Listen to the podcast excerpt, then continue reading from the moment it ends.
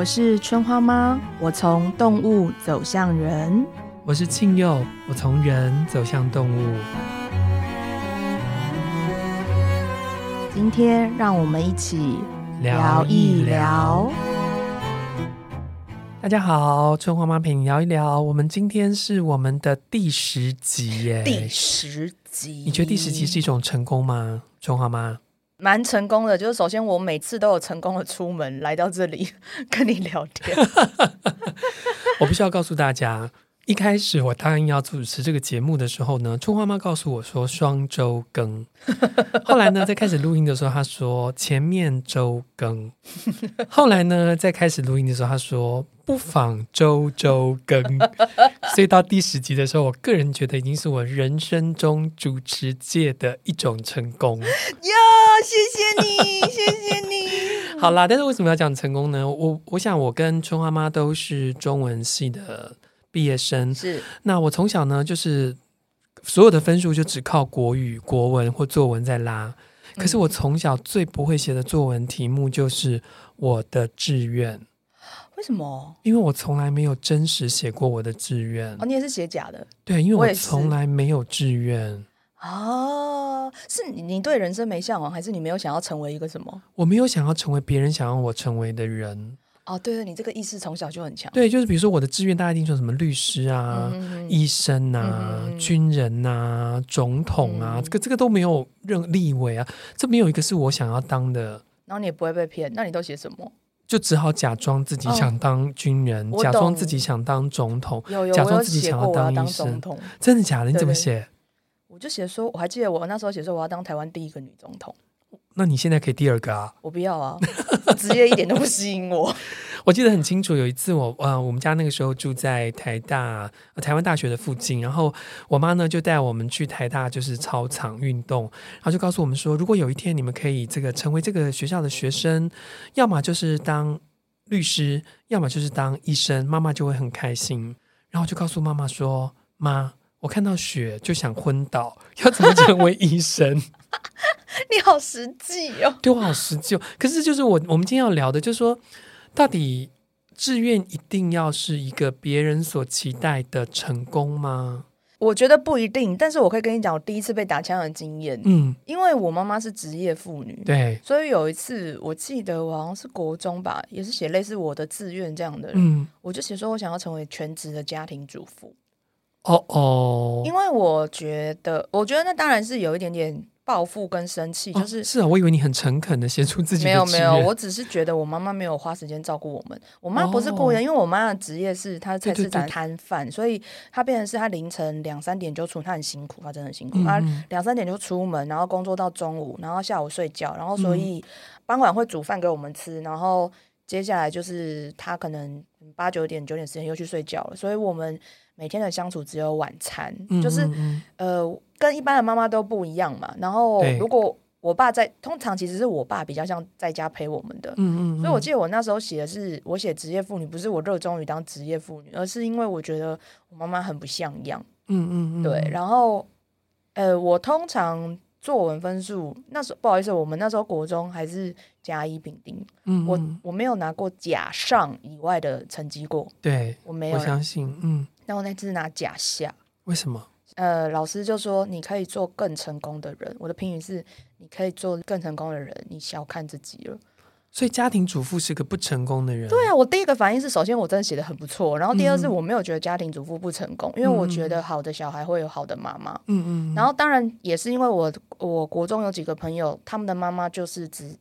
呃，家庭主妇，然后我觉得小孩很好啊，就是我觉得我朋友很棒，嗯，所以那也是促成我想要写的一个原因，嗯，然后我对于那篇评语我非常的不以为然嘞，然后我就气到直接把那页撕掉。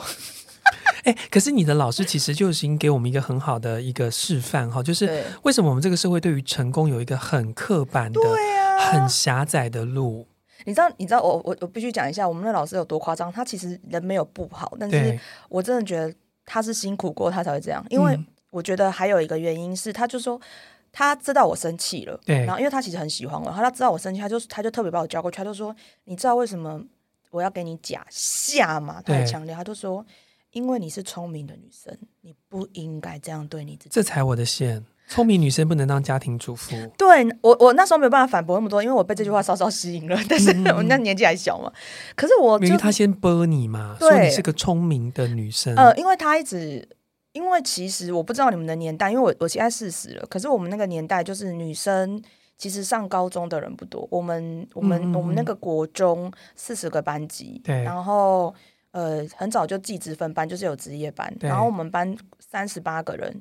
最后只有三个人去念高中，真的假的？全部的人都念高职，然后老师就是觉得我以后是可以考大学的女生，嗯嗯，所以他觉得我有这个梦很不好。可是你真的考上大学啦？对对对对，但我但那时候不知道，因为你还有高中嘛，所以然后其实我我现在想一想，呃，也不是，其实那个老师我后来偶尔会想起他，就是。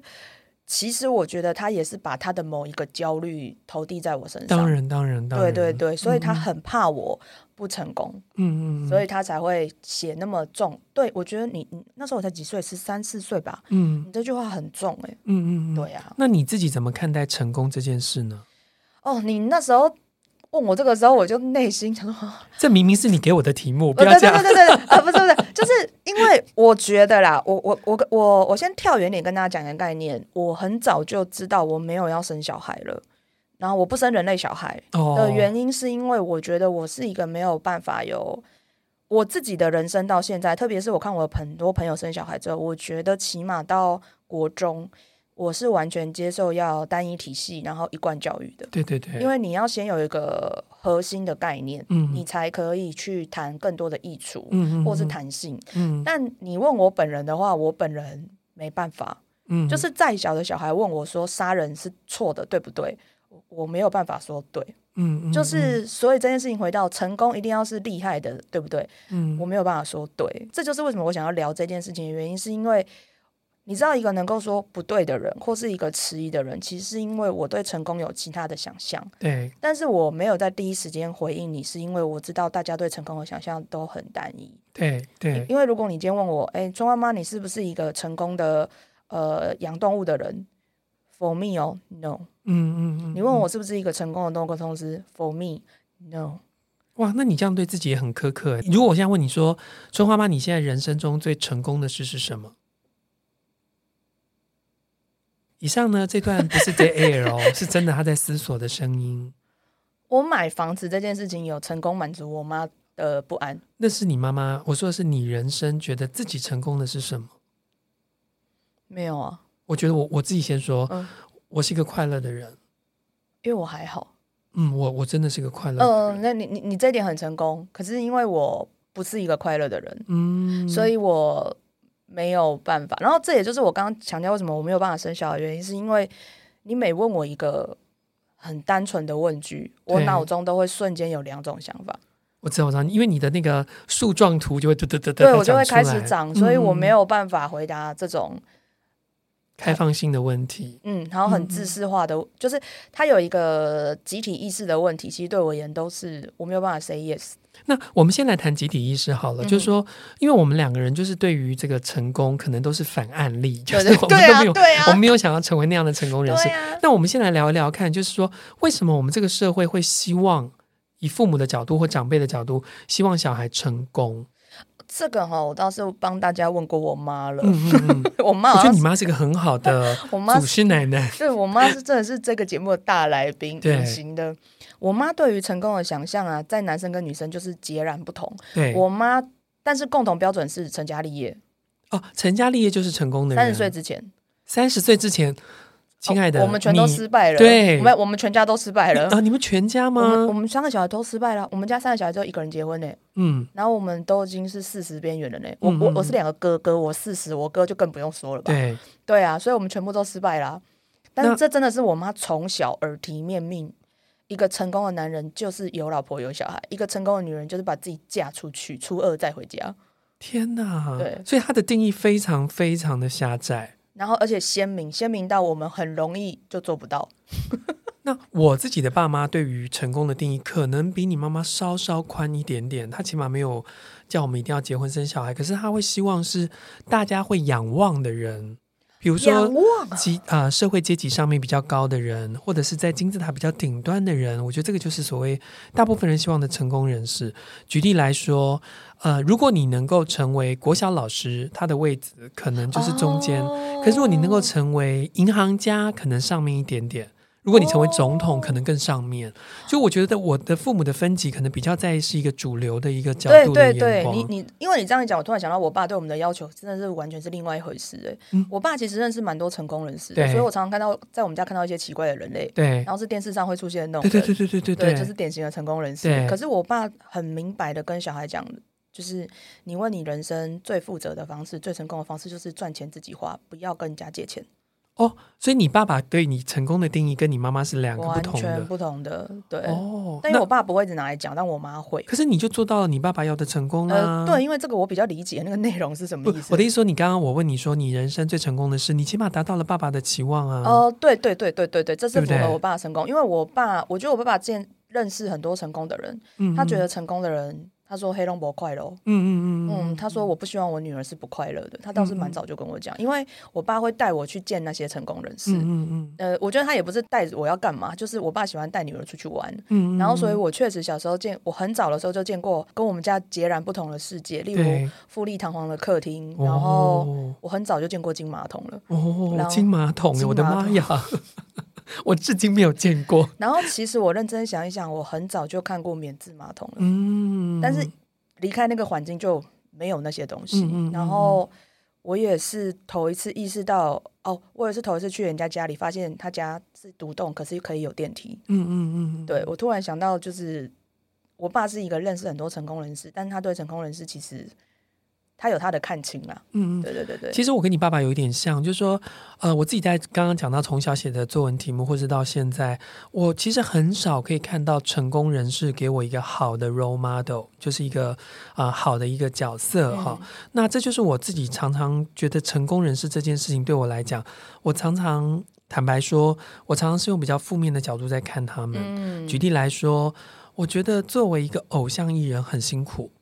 你连谈恋爱都不能说，嗯，我觉得作为一个明星很辛苦，因为你必须要去扛住那一个角色的设定。比如说，你是个喜剧演员，你就不要在我面前哭。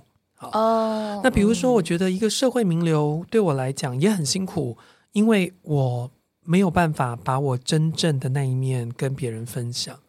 所以我常常觉得，嗯，我不太懂为什么要成为一个成功人士。成功人士他们有他们的困境吧？对，因为就像你刚刚说的，你要有一个位置，你要有一个高度，那这意味着就是，你知道，把你垫高的是很多目光，对，跟检视，对，然后还是有很多人向往成功，对。可是其实我觉得在。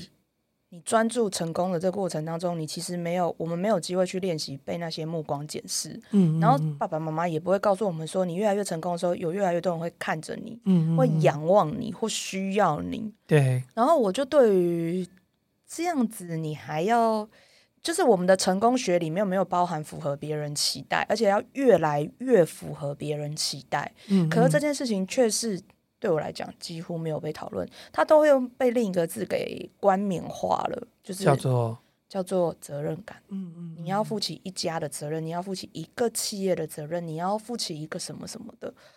然后我就觉得，起码在台湾社会吧，我就更觉得这就又会跟你不能犯错，就是绑在一起。嗯嗯，所以一个成功的人，他除了做成功的人之外，你这辈子都不能做其他的事情。对啊，我举例来讲，假设我今天就是一个员工，我就领一份薪水，我就做好我的工作就好。可是我今天是个老板，我得要养几个家庭、几十个家庭、几百个家庭、几千个家庭。嗯，我我我就在想说，为什么这些人这么愿意把责任扛起来？他们要的是名是利吧？我觉得绝对有诶、欸，我现在想起来，我爸的一个朋友，对他。他就是那种电视上 看到的有钱人。嗯嗯嗯嗯嗯。他的有钱，我用一个数据式的方式跟大家讲：是复兴南路，对，复兴南路，他们家有三栋房子，嗯，就这种有钱，嗯嗯嗯。然后台北市复兴南路哦，对，嗯嗯嗯，但他不是金马桶，但他就是复兴南路有三栋房子，嗯嗯嗯，那就不讲其他地方了，嗯嗯嗯。然后他有三任老婆，三任老婆有三、嗯、三种小孩。具体个数我忘记了，然后这些小孩子都有自己的房子，嗯嗯嗯，就是这种有钱。然后我记得有一个机会，我可以跟他聊天，然后我就问他说：“你管那么多公司，对，那你的感觉是什么？”嗯，我就说：“不用有感觉，做就不用有感觉，做就对了。因为这些人都靠我吃饭，我不能倒。”嗯，我问他的时候，那时候他已经七十几岁了，哇！然后他，我不是说他刚三婚嘛，嗯，他小孩才刚生。哇，我必须要说他身体还蛮好的。如果是自己生的话，他是呃是自己生，我确定，因为他很好，因为他会跟我爸就是变朋友，就是他会很希望生出一个男生，哦，然后换老婆也是跟这个有关。嗯，然后，但总而言之，我要说的是，就是我其实并不是觉得你真的，我觉得你在意的还是一个继承人，嗯，然后你希望你的小孩也是成功的继承人，因为我觉得前面的小孩不只是性别的关系，还有就是不符合，不像他那么好。所以他想要生出一个跟他一样那么好的，然后当然我觉得，因为他工作超过五十年了嘛，嗯，嗯，嗯，他当然也觉得养活他的工厂，持续他的丰功伟业很重要，嗯嗯，嗯，然后所以当一个成功人士，就是必须要你的基数就是要这么高，所以他是我觉得他后来的企业发生问题，其实是因为他不愿意裁剪，嗯，不愿意适时的裁剪。然后还有一部分就是，我觉得他把成功定义的非常狭隘，就是众人仰望，嗯嗯，然后直接要收获那么多钱。嗯，嗯嗯，所以他在业务部门上面非常严厉，就是只要业绩只进不退。嗯，嗯，可是我觉得这是不是那么容易的事情？是是是。然后，可是他也反正错就砍人，错就砍人，不不是跟他一样成功的人，就是被砍掉、砍掉、砍掉。嗯，所以我觉得他对成功的想法很狭隘。所以总的来说，作为这个反指标，如我跟春花妈，嗯、我们对于用名跟利来作为成功的指标这件事情，我们觉得是值得再做思量，更值得再做思考的。嗯，就以我的角色，我也会想，以我的角色，或是以我人生活到现在，我觉得我很多时候，如果有人问我成功是什么，我其实会蛮想要反问他说：“那你觉得呢？”就是、我觉得成功就是快乐。那我觉得就很棒。然后那你呢？如果你问我的话，我觉得以我自己的话，我会觉得我最大的成功就是跟我自己相处安好。哦，这个很棒啊！嗯，然后因为这个我还没有成功，我一直在练习。没有诶，我觉得你这件事情做得很好啊。呃，我在练习啊，就像是我最近身体啊，嗯嗯，呃，就是我还是希望更好嘛。因为如果如果某一件事情，举例来讲，我身高就只有一百六。我知道我必须要跟他和解，这就是我想跟你说的啊，就是我们在讲成功的时候，我认为对我来讲是每一个当下安住在那里叫做成功。所以我此刻是开心快乐，我觉得我成功了。你此刻你跟你自己和平相处，我觉得你成功了。否则的话，我们还是会被另外一个尺度给追逐。比如说，你现在一百六，那一百六十一会不会更开心呢？会啊，会啊。你现在五十公斤、五十一公斤会不会更不开心呢？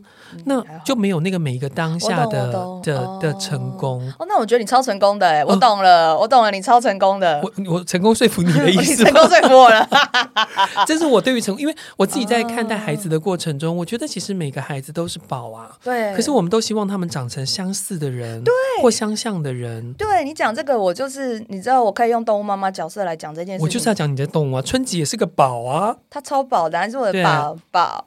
就是这件事情，我觉得我想要聊的一个初衷，就在于一个成功的家长啊。嗯，呃，我虽然会形容我不是一个够成功的家长，可是我没有觉得我是坏妈妈哦，对，我是好妈妈，我是很好的妈妈。我觉得我跟别的动物家长有一个很大的不同，是我接受我的小孩有问题。嗯嗯嗯，这句话讲来就伤心了。你现在问我，我其实也是有讲的有点鼻酸。可是我真的有好几个有问题的小孩。举例来讲，就是小花，小花身上有百分之七八十的毛都被他自己舔掉了，因为他是一个非常严重的名额。嗯，然后他同他的弟弟大概也是少了五六十，只是小花又更严重。然后。呃，欧欧是欧欧九岁之后也开始因为内分泌的问题，然后他毛也舔掉很多。然后林春吉，呃，你们听广播的时候，我不知道他是不是要去动第三次手术，可是他今年到四月中才满一岁。嗯、然后春花跟我一样有天生胰脏炎，嗯，就是如果每一件事情我都诉诸于很强烈的医疗行为的话。呃，因为刚刚以上讲的疾病都是已经不可修正的，你只能让他生活品质变好，但是完全不会好。那我觉得我会成为一个很糟糕的妈妈，因为为什么我没有办法养好我的小孩？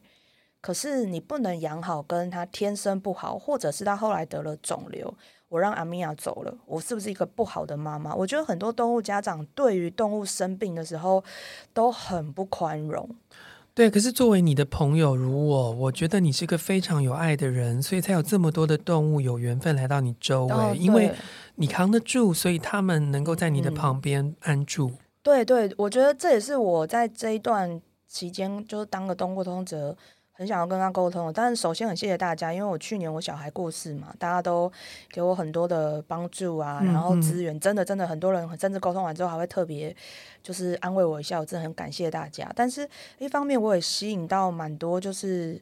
呃，久病或是正在生重病的呃那个业主，就是跟我来沟通的朋友，然后大家真的很爱怪自己，嗯，嗯嗯，就觉得自己是一个很不成功的妈妈，是不是把他害得很惨？可是其实会生病，蛮多时候是天生的问题，是是是，然后年纪到了的问题，嗯，或者更甚，我真的讲实际一点，我觉得我们就是因为够有能力、够成功，我们才养得到有问题的小孩。是啊，所以我，我我觉得我们今天可以用这一集来把翻转一下成功的定义，就是呃，我刚刚提到了当下，其实你在那个地方安住就是成功。嗯、我觉得你有能力去照顾别人也是一种成功。哦，如果你有能力照顾毛小孩，这更是一种成功。真的，真的。所以在我眼里，你是一个成功人士，春花妈。我觉得我超，你这样一讲，我觉得我真的超成功。你真的是成功人士啊！你你不止闪闪发光，你背后也发光。真的，真的，我金光闪闪。对啊，对你，你看你为这个社会付出了多少，这个是非常成功的事啊。嗯，嗯，这真的也是我蛮核心想要跟大家分享的，就是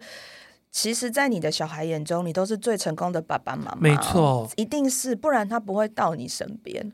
可是我正希望，我更希望说的是，每一个人在自己心目中都是最好的人。嗯，不是只有通过动物，不是只有透过朋友，嗯，就是如果你能够知道。呃，一枝草，一点露，你真的是这个世界上很珍贵的一个存有。嗯，我觉得那就是一个成功。对，这真的是对我，我跟大家一起学习，因为我确实不否认，我常常滥用春吉跟萌萌。呃，对我的爱让我产生无比巨大的自信，但是我觉得我以后要应该成为那个自信的源头。你是啊，你应该要很有自信才对啊。我我不知道，因为就是那个呃，作为一个闺蜜，嗯、我常常都不太知道我的女性，当然闺蜜就是都是姐妹们嘛，嗯、姐妹们为什么都不知道自己这么棒？呃，家教，我觉得是家教。嗯、别的闺蜜我不知道，我因为我妈是否定教育是长大的小嗯的人，没有没有，我们的社会都是呃，对，她她她觉得就是孩子不能播，否则的话他们就会什么坏掉。对对对对对对对对对对，所以我我确实是蛮。蛮蛮习惯自己是很普通的，或是觉得自己并并不特别。嗯嗯，对对对对对。没有，我觉得我们都呃，我们都当然不希望自己是个骄傲的人，甚至傲慢的人。嗯。可是我也不希望我们都是那一种没有自信的人或自卑的人。对。所以嗯，这个社会，比如说主流的媒体，或许不能够告诉你什么是一个呃，如我们所定义的成功。嗯可是作为我们这个非主流媒体，我们不妨自己来定义一下，就是为什么我们不能够自己定义我们自己的成功？因为在这样的成功里，就比较不会有所谓的困境。真的，真的，大家真的希望大家都能够好好听进这一集，就是就像是刚才青佑说的，就是当下自己圆满的相处，就是最好的成功。嗯，这个我超同意的。对，我们今天成功的可以把这集录完，我们要给自己鼓鼓掌啊！好了，那我们来讲一下，这个是我们刚刚就两个、嗯、呃成功反指标所讲的这个成功。那我想知道一下，动物界到底怎么定义成功？我后来想，我想要讲一个比较特别的例子来作为成功的定义哦，是就是其实坦白来说，动物的成功很简单啊，它只要活下去，存活到现在的一律都可以成成功。活着就是成功，活着一定是成功，因为它已经干掉了很多种生物，嗯嗯，活下来，嗯，然后它吃的东西也还活下来，嗯嗯，所以它活着保障了两三种它的食物都还活着，所以其实它吃的很有节制，但也活得很有品质。比如说蚯蚓呢？蚯蚓叫做基础物种哦，基础物种跟活不活没有关，只要有土地的地方，它就能够活。嗯、然后蚯蚓的基就蚯蚓不能算成功，是因为它是基础物种，又是指标动物，是因为有土地的地方就会有它。那它在很多的地方就表示土地很好。对。可是土地不好的地方，它还是能够生活，因为它是它吃土，然后它排出来的土是比较有营养的，所以会给植物、给动物很多养分，因为制造了更多微生物。嗯。可是我要讲的成功物种，就是有一点点社会化，有点我们刚刚讲集体的那种标准的哈。我要讲的叫做泰国八哥。哦。OK，泰国八哥呢，它已经从外来种对变成入侵种，什么差别呢？对，外来种的话，坦白来说，长颈鹿都叫外来种哦，犀牛也是外来，所有进口的，你家的猫要是是什么品种猫，缅因猫，你家的柴犬也叫外来种，对呀、啊，因为台湾本来没有的，有就叫外来种。对，那什么叫做入侵种？就是它的存在数量已经造成了呃。原来的、呃、原来的物种的繁衍的问题了。哦，那最有名的入侵种其实不是泰巴啦，嗯、是那个埃及圣环。嗯嗯嗯。那埃及圣环就是大家如果有印象的话，就是这几年可能就是它是可以合法被枪杀的鸟，然后它，它是白色，然后黑嘴巴，然后嘴巴特别长，前面有点弯弯的。对对对对对。然后呃，它们就是非常强势的物种，它们强势就是把所有的水鸟。然后还有呃特定的水草全部吃光光。对，我要说我自己在雪梨的时候，这个这个鸟真的到处可见到，会让人害怕的地步。因为他们敢群体攻击人，对对对是一个。然后哎，可是 excuse me，埃及圣环在埃及本地是濒危的鸟。那为什么把它们送回去？呃，曾经有人提过这样的方案啦，嗯、但是这就动物的运输要活得到那边，就是。然后也不知道不容易。还有一个就是有一个争议的问题是，你不知道这种飞过来的圣环到底是不是纯埃及的。哦。啊，fine，anyway，总而言之，其实台湾做了好几年的防治啊。那对入侵种的防治，其实他们就除了可以射杀，射杀他们最后一步。对。因为是把剩下的拖到一个地步了。嗯，嗯，不是不是，是只剩下那些。哦哦哦，只剩下那些。嗯，所以把他们射杀掉。嗯。可他们之前其实做的是生态性的防治，是直接去呃在他们的蛋上面喷油。不让他们生出来，对，或者是破坏他们的鸟巢，嗯嗯，对。那他们，你知道，就是能够从外来种变成入侵种，是因为你很成功的干掉当地所有动物，嗯嗯，然后你快速的适应了当地与你原生家乡不相容的地方，然后你快速的让自己可以变成一个强大的族群，威胁到别人。嗯嗯嗯，圣环超强啊，他只花了两年就直接倍增呢，两年哦，对啊。然后我们我们花了六七年，让它恢复到一个稳定然后平衡的状态。平衡的状态。嗯、那现在还没有人研究泰巴，但是讲泰巴大家应该都不陌生吧？嗯、泰国八哥就是你在马路边 可以看到的白翅膀的，就是打开翅膀白白的，嗯、然后超凶，一直走在路边吃东西的，那就是泰国八哥。对，我们在谈日本旅行那一集的时候，有特别提到他们。对，然后可是你在台湾，你几乎就是。除了随便揪，你就是看到他了。嗯嗯，然后 by the way 随便揪也是入侵种，对。然后 所以，呃，他们很成功啊，因为他们成功了利用自己群体的优势，然后呃强悍的优势，然后比较不害怕声音的优势，嗯嗯，成功在台湾进驻，然后迅速就发展出非常扩大的族群。嗯嗯，所以他们很成功啊。可是这成功的代价其实是，呃，虽然目前还没有很明确的呃研究，但是麻雀变少了。嗯嗯，然后绿绣眼变少了，然后呃白头翁变少了，可能他们不是真的变少，可是他们就被迫不能在他们原来的地方栖息。对我我我对于麻雀变少这件事情，我非常非常的有感觉，因为呃，在台语里面，麻雀就叫做触礁啊，嗯、本来就是在呃家里面住，对，然后现在真的越来越少，所以我现在看到那个麻雀的时候，我都很开心。对啊，然后我还看过一个有趣的这个呃新闻，这是真实的事件，就是有一只台湾的麻雀，然后不小心到了那个船上，然后它就去了澳洲，然后到了澳洲的时候，全部人就在看那一只麻雀，啊、所以触礁啊就变成凤凰了。对，没错。没错，这真的啊。嗯，所以你想想看，就是这就是动物的成功。可是动物的成功其实是非常血淋淋的。但我必须要说，每一个入侵种都很有可能变成本地种。所以你是啊、呃，你是从一个比较远的角度来看，它就是啊、呃，生物演化的一环。对对对，它、嗯、因为它必定是成功活下来，对，然后能够扩大它的族群，它才能够现在被我们看到。嗯嗯嗯嗯。呃，如果有一天，我不知道你能不能想象，有一天泰国八哥。会变得像石虎，这很难说。哇这很难说，OK，因为人往往是破坏动物成功最有力的利器。对对对对。如果今天有人发现泰国八哥很好吃、很好用，嗯，哇，那泰国八哥可能就会灰飞烟灭了。你知道，作为一个种植的人呐、啊，我常都在拔草的时候，希望这些杂草可以灰飞烟灭。可是我也知道，很多的杂草，事实上它都是被引进来的时候都抱以希望的。比如说像小花曼泽兰啊，比如说像那个鬼针草啊，都是这样的。然后我都很希望说。有一天有人发现我拔的这些草其实都有壮阳的效果，或者是有延年益寿的效果，对对对，就会来我家把这些草全部拔光光。对对对，就感恩惜福啊，对不对？对啊，对福寿螺不是也是这样的故事吗？对啊，福寿螺原本引进是为了让台湾吃烧酒螺，对，就发现它太难吃又太难熟，寄生虫又太多。对。然后油桐也是这样的事情，因为它它比梧桐长得快，就发现它其实不能够制作家具，就变成了客家文化的代表。对啊，你想想看，成功的定义何其缥缈，是不是？还不如我们原本讲的，我跟青佑青佑提的那个最好。哦，就是身为油桶，你开心吗？身为福寿螺，你有没有好好的享受这个当下？有没有好好的跟自己相处？对，福寿螺超会的哦，真的哦，福寿螺超会吃，而且因为福寿螺其实很好。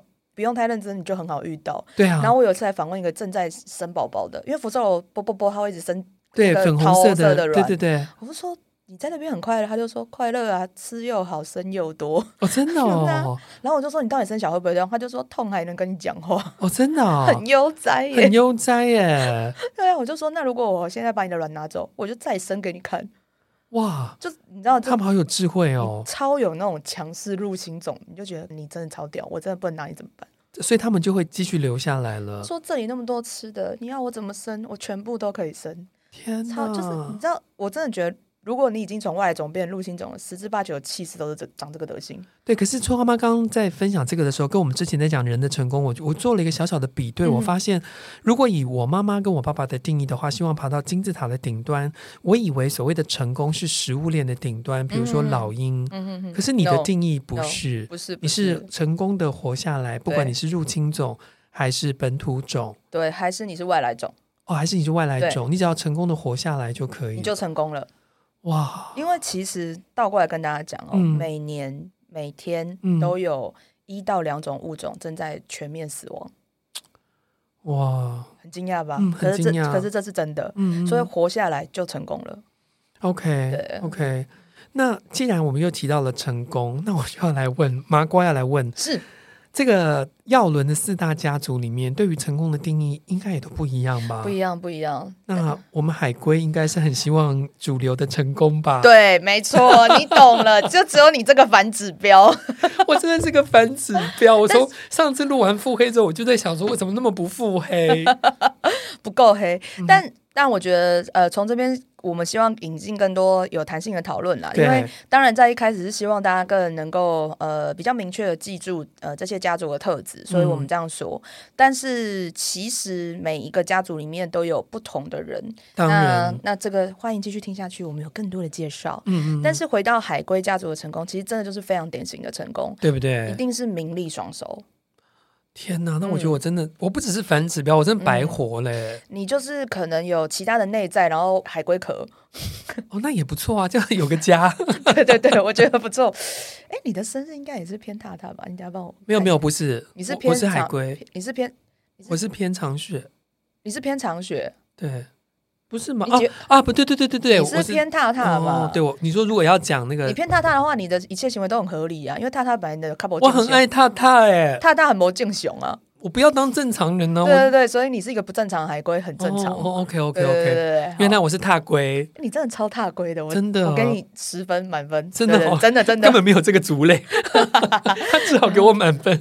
不不不，以后可以聊一下踏龟是怎么回事。OK，好，然后呃，我觉得海龟真的就是功成名就的代表了。是啊是啊，但是因为海龟功名利双收的话，你不是第一啦。我觉得海龟家族里面名利双收第一其实是。金牛座挖回归，就是他们比较喜欢内外双修名利，对，所以在家是一个典型的自己的假设说她是一个好妈妈，她就认为做的好妈妈，嗯嗯，可是外出她就会当一个好主管。对对对，上得了厅堂，下得了厨房。对对对对对对，嗯、所以我觉得海归里面最在意名利双收，或是在意自己的付出有没有得到相对应物质上的回馈。嗯，那我觉得真的是非蛙回归莫属。嗯嗯嗯，那青蛙的成就就比较。我觉得青蛙成就不见得会有普世的认同跟价值，嗯，但是他们能够聚众他自己的那一个群众里面，就是都很认同他的价值或意义，所以他是分众市场里面的成功。对对对对对，嗯、就是他红在你不知道的地方，可是他很红，红在你不知道的地方，比如屁股，对，或者是说 他是讲的，你还对，欸、屁股，因为有有，因为我想的是美臀师啊，哦哦哦哦。我想的是猴子，你看我这头脑，oh, 我真的太麻瓜了，对不起。Oh, oh, oh. 然后，呃，但是我觉得在青蛙里面比较成功的、比较容易明显的，会是那个烈日巨蟹座。嗯。真的吗？因为他们比较擅长照顾人，然后他们照顾的手法其实不会太冷门，就他们、oh. 对他们其实还是理感兼备的。嗯，嗯嗯，所以他们比较适合当行政头，嗯嗯嗯，或者是。Daycare 做到非常好的，所以老板如果是他们就蛮好的。我我觉得不适合老老板不能是烈日妈妈，哦、因为烈日妈他就是会不愿意把事情放给别人做。哦，OK OK，不太适合。他比较适合是执行长或者是行政总监，嗯、或者是人资辅导长这种。辅导长，对对对对对对对，嗯、我觉得，因为他们要的成功还是有人性的。嗯，嗯嗯，你必须要觉得我是一个照顾你内在，但是也照顾你外在的那种人。是是是。啊，但其他两个青蛙就不是哈。嗯、然后。不要看制作人，不要看制作人。没有没有，我没有看那边，我现在看我手手。嗯、好。然后雷鸟的成功，雷鸟每一个都是成功人士啊！真的，我我真的好羡慕雷鸟、哦。雷鸟他不成功，他也会说自己成功，所以、啊、以上这段话有批判的意味哦。没啦，没有。我要我要举例，为什么我倒过来举例哦？就是长雪的雷鸟人，嗯、基本上一定，我觉得很容易变成一个个公司的高干，对，或者是下。他因为他是一个有执行力又有判断力的人哦，所以我觉得长雪本来就是生下来要成功的人种之一。嗯，就是射手座，对对，射手座。嗯、然后第二个长雪是采梅狮子座，嗯，就是冲锋陷阵或者是成为某一种特定样态，符合社会期待，这是他们的专长。没错，天生下来就会的。是是是，对对对。那我们聊到刚刚为什么听起来有点批判？因为我脑中先浮现了树 萌芽牧羊座。他就是属于出场就告诉你说，我来了，我好棒，然后你还搞不懂他很棒的时候，他已经说服你用声音、用语言、用气势告诉你他超棒。那默默的我也就被说服了。但你等他走了之后，一切安静下来，我就想说，一度来冲他笑，我其实想不起来。对，我觉得树萌芽他们的舞台很快盖起来，然后很快就不见了。对，但是不能否认，在这过程当中，我们产生了愉悦的气氛。哦，不管是他太好笑，或者是他。做了什么？但是他就是会有一种，他的成功就来自于他成功了，让大家快乐了起来。是喜剧演员，对喜剧演员，或者是单口相声，对单口相声，就是所以我觉得雷鸟没有不成功的人，只是成功的地方不太一样。OK，但都很成功，对不对？就是因为雷鸟还是有很大的一部分很在意目光，很在意社会的，所以我觉得他们天生就是适合成功的人，并且他们也想要成功。嗯。蝴蝶的成功，就对我来讲，蝴蝶的成功可能就是两种了。一种就是真的是他是属于没有没有脸的善人，什么意思？就是他很愿意到处做自工哦，就没有他没有名也没有利，所以我刚讲自工。嗯、蝴蝶的成功在于他认为他做的事情是有意义，而且是好的推广。嗯，嗯嗯，他就可能是那种一辈子都在种树的人啊，嗯、然后他也不 care 这世界。怎么评价他？因为他做他认为对的事情。嗯嗯嗯对。然后蝴蝶的另一种成功，其实我觉得就蛮像你刚刚说的现实安好。嗯，嗯。就是他了解了人生，了解了自己之后，他觉得跟自己相处是一个远比跟世界相处重要的事情。所以这是玉米的特色吗？玉米不一定诶，我觉得比较偏渡鸦，因为玉米其实终其一生都蛮容易怀抱恐惧的。哦，我懂诶。嗯，所以我、嗯、太快了。对，所以我、嗯、我觉得那是比较格局比较大的度呀，嗯，嗯嗯，比较容易在这种成功上面寻求寻寻求到自己的位置，嗯，对对对对对。